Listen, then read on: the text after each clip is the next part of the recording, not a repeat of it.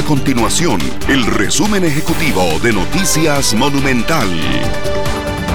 Hola, mi nombre es Fernanda Romero y estas son las informaciones más importantes del día en Noticias Monumental.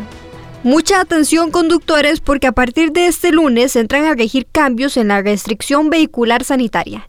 El horario de circulación nocturno se amplió una hora, es decir, ahora la medida regirá entre las 11 de la noche y las 5 de la mañana en todo el país. Además, se eliminó la restricción vehicular diurna por placa los fines de semana. La Contraloría General de la República advirtió que el sistema actual de remuneraciones en el sector público provocará que este año el Estado pague 106 mil colones en incentivos por cada 100 mil colones de salario básico.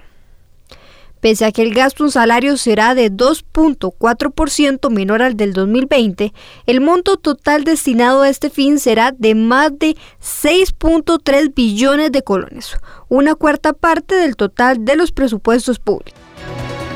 Estas y otras informaciones usted las puede encontrar en nuestro sitio web www.monumental.co.cr. Nuestro compromiso es mantener a Costa Rica informada.